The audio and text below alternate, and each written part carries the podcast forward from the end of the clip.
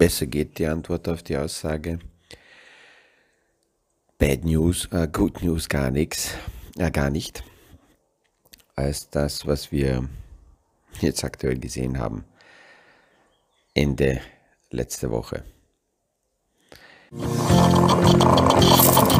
Aus dem Kaffeesatz, der Podcast von AL und E Consulting. Aktuelle Kapitalmarkt- und Wirtschaftsfragen verständlich erklärt mit Scholt Janosch.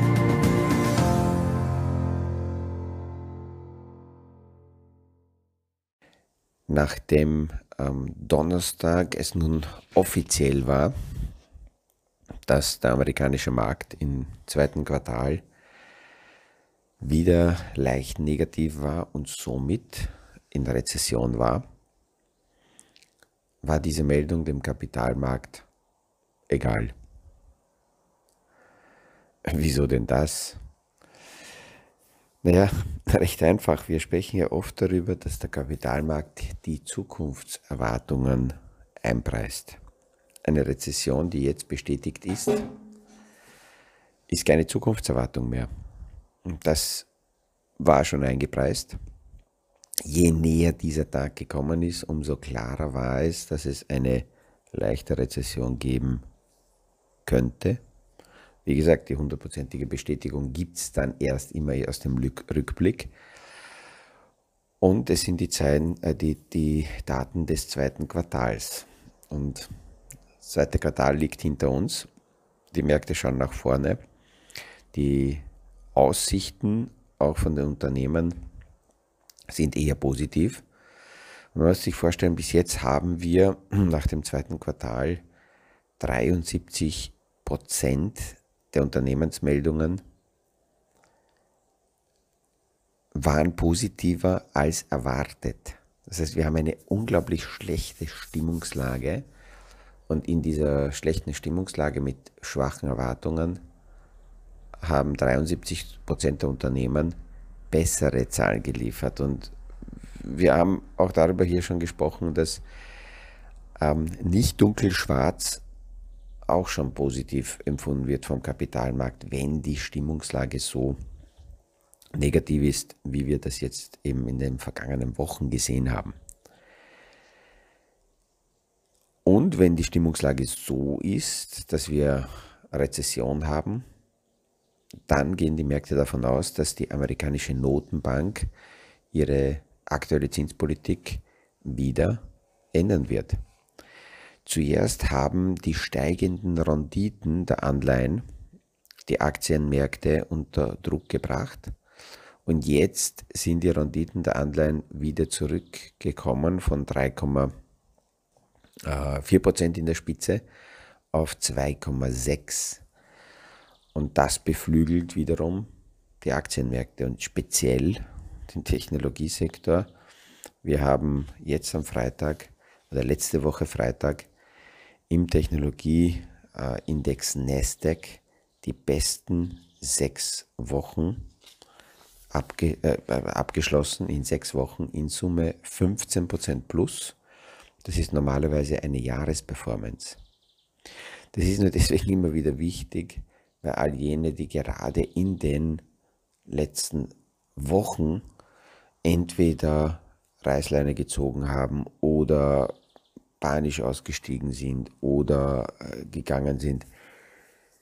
Da merkt man immer wieder, dass was ich auch gestern und vorgestern besprochen habe, dass es wichtig ist, eine Strategie zu haben, die durchzuziehen, egal was die Märkte machen. Natürlich braucht man jetzt nicht unrund werden und glauben, man verpasst irgendetwas, weil im Moment sieht das, was wir sehen, nur in der jetzigen Phase nach einer Bärmarkt-Rallye aus. Das heißt, in einem Bärenmarkt, in einem Markt, der längerfristig nach unten geht, gibt es immer wieder sehr starke nach oben Bewegungen. Und wenn wir starke ähm, Rallyes suchen in der Vergangenheit, dann müssen wir immer Bärmärkte anschauen. In diesen Phasen gab es immer die stärksten Rallyes, wenn die Märkte ausgebombt, ausverkauft waren. Was Interessant ist, dass in, in dieser starken letzten Woche, was die Technologiewoche war, da haben sehr viele Technologieunternehmen Zahlen geliefert, hat mir das, eigentlich habe ich das Gefühl gehabt, wie ich mir die Zahlen da so angehört habe, dass Unternehmen, die im gleichen Segment arbeiten, auf unterschiedlichen Planeten sind. Die einen sind auf dem Mars, die anderen sind auf Pluto. Warum? Naja, weil egal wie die Marktlage ist, das Management hat die Aufgabe, die Probleme zu lösen und darauf zu reagieren. Und dann gibt es Unternehmen, die lösen die aktuellen Herausforderungen super und kommen nicht mit Jammererklärungen, sondern präsentieren Lösungen. Und die haben letzte Woche noch am Tag der Zahlen, wie sie gemeldet haben, plus 10% wie eine Rakete nach oben abgehoben. Und dann gibt es andere, die lösen gar nichts. Die verursachen sich selbst noch mehr Probleme. Naja, die sind vom Kapitalmarkt dann auch recht schnell am Tag der Meldungen abgestraft worden. Minus 10% und wir dachten, minus 30 haben wir nicht mehr. Das war nach dem ersten Quartal, aber wir hatten auch jetzt in der letzten Woche am Tag der Meldung minus 27. Okay, nicht 30, aber sehr nah dran. Und das, was beobachtet wird von Kapitalmarkt, sind im Moment die Umsätze. Weil Margen kann man schön rechnen, Gewinne kann man hin und her bilanztechnisch äh, manipulieren. Aber, was sagen wir, Steuern nicht manipulieren. Aber Umsätze sind Umsätze. Umsätze, die da sind, die die kann man akzeptieren und die, die nicht da sind, ja, die fehlen einfach. Und die Umsätze werden im Moment vom Kapitalmarkt sehr stark angeschaut. Und ganz, ganz große Unternehmen, das, das gefällt mir, dass auch die Probleme lösen. Und wie immer, wenn ich jetzt einzelne Unternehmen nenne, dann sind die symbolisch genannt, äh, wie Probleme gelöst oder nicht gelöst werden, aber nicht jetzt unbedingt als Empfehlung zum Kaufen oder Verkaufen. Aber nehmen wir zum Beispiel her Apple, die haben Zahlen geliefert und obwohl Ausreden auch kommen könnten, ähm, China, Absatzprobleme, Lieferketten-Schwierigkeiten, starker US-Dollar, alles nette Themen, aber trotzdem Umsatzwachstum bei Apple. Und parallel dazu ein Unternehmen im ähnlichen Segment, sagen wir auch Tech-Bereich Intel ein Desaster. Schon die, die, äh, die, die, Kommentare des Management haben gezeigt, sie lösen die Probleme nicht. Sie haben nicht nur die Probleme nicht gelöst, sie haben die auch noch nach unten, äh, die, die, die Grenzen weggerissen. Und ich nehme ich, ich nehm immer gern ähm, Unternehmen, bei denen es funktioniert, auch Beispiele für Unternehmertum. Ich weiß, das gefällt nicht jedem, denn es gibt viele kleine Mittelbetriebe oder kleine Unternehmer, Einzelunternehmer, die gern Begründungen für schlechte Ergebnisse liefern, aber der Kapitalmarkt ist hier sehr nüchtern äh, und, und zeigt sofort, was man von den Begründungen hält. Ähm, man will Ergebnisse sehen und nicht Erklärungen. Ein zweites Beispiel, wie ähm, ja, aktuelle Marktherausforderungen gelöst werden, ist Amazon und als Kontra dazu Walmart. Normalerweise Walmart ein Unternehmen, das krisenresistent ist, wenn es um, um ähm, spontane Schocks geht, das stimmt. Aber wenn es um strukturelle Probleme geht, scheint es, dass Walmart die Probleme nicht so gut lösen kann wie Amazon. Auch dort Nachfragewarnungen, äh, Umsatzwarnungen, Lieferkettenprobleme und was macht Amazon als Antwort darauf? 7% Umsatz plus. Würden wir die Dollarstärke noch rausrechnen, wären das 10%. Und die Umsatzaussichten bei beiden, sowohl bei Apple als auch bei Amazon, positiv. Ähm, dann gab es letzte Woche noch eine Geschichte. Wir sprechen oft auch über ähm, Inflationskompensationsmöglichkeit, dass ein Anleger die Möglichkeit hat, die Inflation nicht gegen, sondern für sich arbeiten zu lassen, indem man hergeht und schaut, was sind meine täglichen Ausgaben, was sind die Schwerpunkte und mir die Frage stelle, habe ich diese in meinem Portfolio drinnen? Und Energie ist in den meisten, ähm, ja, bei den meisten Menschen eine wesentliche Ausgabe.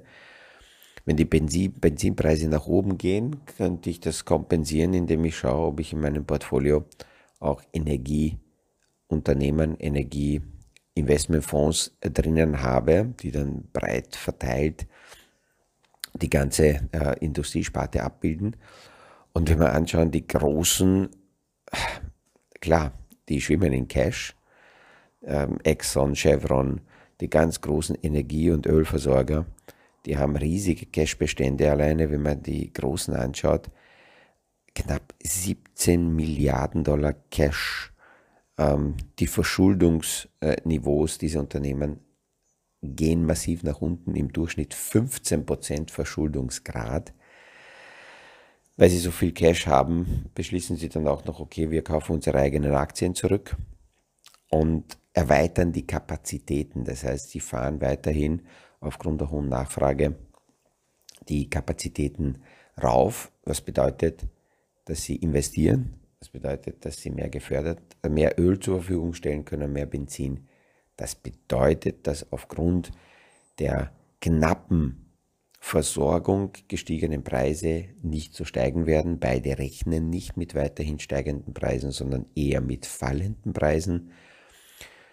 Exxon zum Beispiel erweitert seine Förderkapazitäten auf so ein Niveau, wie wir es seit 2012 nicht gesehen haben. Also wird auch da auf der Inflationsseite einiges passieren und die Erwartungen, dass die Inflation eher zurückgeht, werden auch von dieser Seite bestätigt. Es gibt eine sehr gute Auswertung, die ich ähm, jetzt nur so grob im, in der Hinterhand habe ähm, wenn ich dann im Studio bin, nehme ich das wieder mal und werde es in einen Podcast einbauen, aber sehr vereinfacht dargestellt wird hier von äh, Dr. Jens Erhardt, ähm, ein sehr, sehr guter Vermögensverwalter. Übrigens, äh, von dem wird eine Zahl immer wieder genannt, wenn es um die Inflationsaussichten geht. Das ist die Geldmenge, aber nicht M3, sondern die Geldmenge M2. Das sind die ganzen Förderprogramme, die nach der Covid-Lockdown-Phase zur Verfügung gestellt wurden, äh, plus die Liquidität der Notenbanken im Hintergrund. Und er sagt, seit einiger Zeit sieht man eindeutig, dass diese Geldmenge M2 dynamisch zurückgeht, sehr, sehr stark, sehr schnell.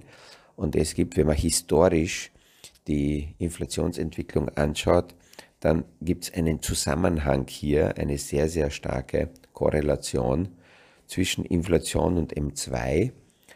Und wenn M2 jetzt so stark dynamisch zurückgeht, dann ist damit zu rechnen, dass im zweiten Halbjahr hier die Inflation auch zurückkommt. Also nicht mehr so stark steigen wird. Das heißt noch nicht, dass wir Deflation bekommen, aber auf jeden Fall diese Dynamik, die wir gesehen haben, und die ja die Notenbanker eher hilflos dazu getrieben hat, die Zinsen zu beginnen zu heben. Diese Dynamik wird, wird aufhören. Also wieder mal zusammengefasst, schlechte Stimmung. Schlechte Stimmung hat geheißen, ähm, der Kapitalmarkt hat daraus im Nasdaq plus 10% in einem Monat gemacht. Das war übrigens das beste Monatsergebnis seit November 2020, was wir jetzt im Juli gesehen haben. In einigen Podcasts in den vergangenen Wochen habe ich gesagt, dass die Tiefspunkte und die idealen Einstiegszeitpunkte, wenn man so kurzfristig treten will, die werden nicht mit der Glocke eingeläutet und angekündigt, sondern sie passieren im Hintergrund. Wenn das dann schon durchkommt als Ergebnis und wenn es durchsickert und vielleicht darüber jemand spricht oder geschrieben wird, dann ist diese ähm, äh, sehr starke Rallye meist vorbei. Ähm, wie schaut es mit den Zinsen aus? Die Fed-Tagung äh, kommt erst das nächste Mal im September.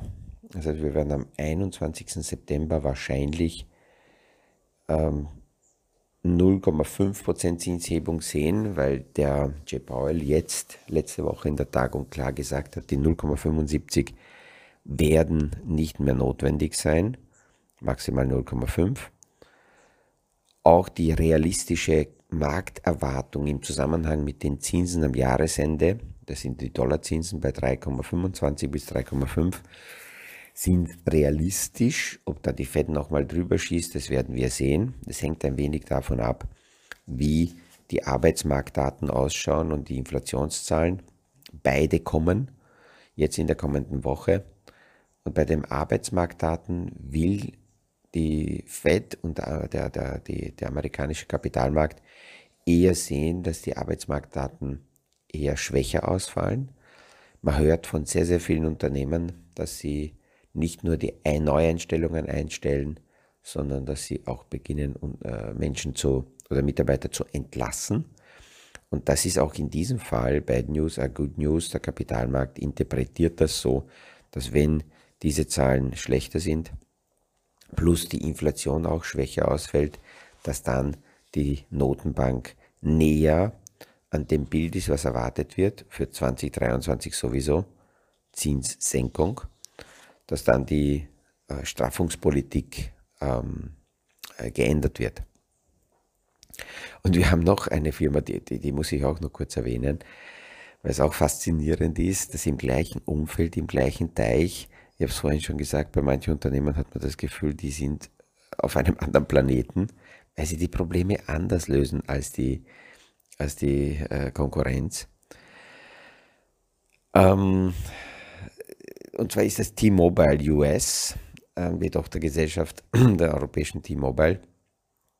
Die haben in einem Markt, wo es angeblich zurückläuft, das hat man schon gehört von zwei anderen Unternehmen, von AT&T und von Horizon, dass sie nicht mehr so schnell wachsen, weil die Kunden äh, quasi äh, fast gesättigt sind. Daraufhin antwortet T-Mobile mit plus 1,7 Millionen neuen Kunden in einem Quartal. Die Zahl ist deswegen so faszinierend, weil die 1,7 Millionen Kunden, die die Mobile hier äh, gezaubert hat, so viel sind wie die anderen zwei Giganten zusammen. Und ähm, ja, das zeigt auch wieder, äh, man kann als Management sich selber bedauern und Ausreden suchen oder einfach Probleme lösen. Was die Halbleiterindustrie betrifft, erwarten jetzt in den Meldungen sehr viele Unternehmer, dass 2023 äh, hier eine Abkühlung kommen wird. Wir hatten 22 und 21, äh, 2020 und 21 sehr starke Nachfrage-Schocks äh, bei den Halbleitern aufgrund der Pandemie und des Lockdowns. Aber dass das nicht ewig so anhält, diese Story war logisch. Viele ähm, Probleme sind mittlerweile gelöst, die Chips werden geliefert, äh, die Nachfrage geht zurück, ähm, auch die Produzenten haben darauf reagiert. Es gibt Überproduktionen, die müssen abgebaut werden. Das heißt, hier wird ähm, 23 eher erwartet, dass im, äh, im Bereich der Halbleiter nicht mehr so eine starke Nachfrage den Markt äh, in, in bestimmte Richtungen treiben wird. Ja, das, das sind so die Themen und äh, das, was jetzt ab 1. August relevant ist, und darüber haben wir, glaube ich, schon letztes Jahr mal gesprochen, war, dass in der Kapitalmarktberatung die ESG-Frage, die Nachhaltigkeitsfrage, ganz neu oder ganz neu, ganz anders präsent sein muss. Bis jetzt haben wir darüber gesprochen, dass es die Möglichkeit gibt, dass der Kunde hier die Nachhaltigkeitsfrage stärker in sein Portfolio einbauen kann. Ab 1. August ist es verpflichtend für den Kapitalmarkt, diese Frage mit dem Kunden zu diskutieren. Und ich schmunzel, das ist immer wieder faszinierend, dass Themen, die über ein, zwei Jahre schon äh, angekündigt wurden und vorbereitet wurden, jetzt plötzlich für die Kapitalmarktteilnehmer, speziell für die Vertriebsseite, ach so überraschend daherkommen. Ich rede in sehr vielen Vorträgen darüber zu, zu bestimmten Themen, die von der Regulatorik ähm, vorbereitet werden und kommen werden. Und dann höre ich immer wieder, ja, ja, ja, das ist noch viel zu früh und es wird alles nicht so heiß gekocht, äh, gegessen wie gekocht und wer weiß, ob das tatsächlich kommt. Und schwupp sind die Themen da und dann sind alle überrascht. Ich denke, dass das auch für die Kunden eine gute wieder mal eine gute Möglichkeit ist, sich die Frage zu stellen, mit wem habe ich es zu tun als Berater oder Verkäufer, wenn der bei Themen, die so lange angekündigt sind, so überrascht äh, tut. Aber was heißt, das, was heißt das eigentlich? Recht einfach, im Beratungsprozess muss bei allen Kapitalmarktprodukten mit dem Kunden die Frage besprochen werden, wo und wie und zu wie viel Prozent diese Produkte die ESG-Frage äh, abklären. ESG steht für Environmental, Social and Governance. Und diese drei äh, kurzen äh, Worte, die umfassen etliche Punkte, fast bis zu 25 oder mehr, ähm, wo man diskutieren kann, was die Unternehmen, was die Kapitalmarktprodukte schon berücksichtigen und wie weit der Kunde das alles in seinem Portfolio zu wie viel Prozent auch immer drinnen haben möchte. Aber ich denke jetzt, wo ich das so kurz erkläre, ich werde demnächst wieder mal zur ESG-Thematik eine Podcast-Folge machen. Mit diesen Gedanken verabschiede ich mich wieder und wünsche einen schönen Tag und liebe Grüße. Ich freue mich, wenn wir beim nächsten Podcast aus dem Kaffeesatz uns wiederhören. Das war aus dem Kaffeesatz, der Podcast von AL und E Consulting zu aktuellen Kapitalmarkt- und Wirtschaftsfragen, verständlich erklärt mit Scholt Janosch. Aktuelle Fragen, Rückmeldungen und Anmeldungen zum nächsten Kapitalmarkt-Talk findet ihr auf unserer Homepage www.aleconsulting.at.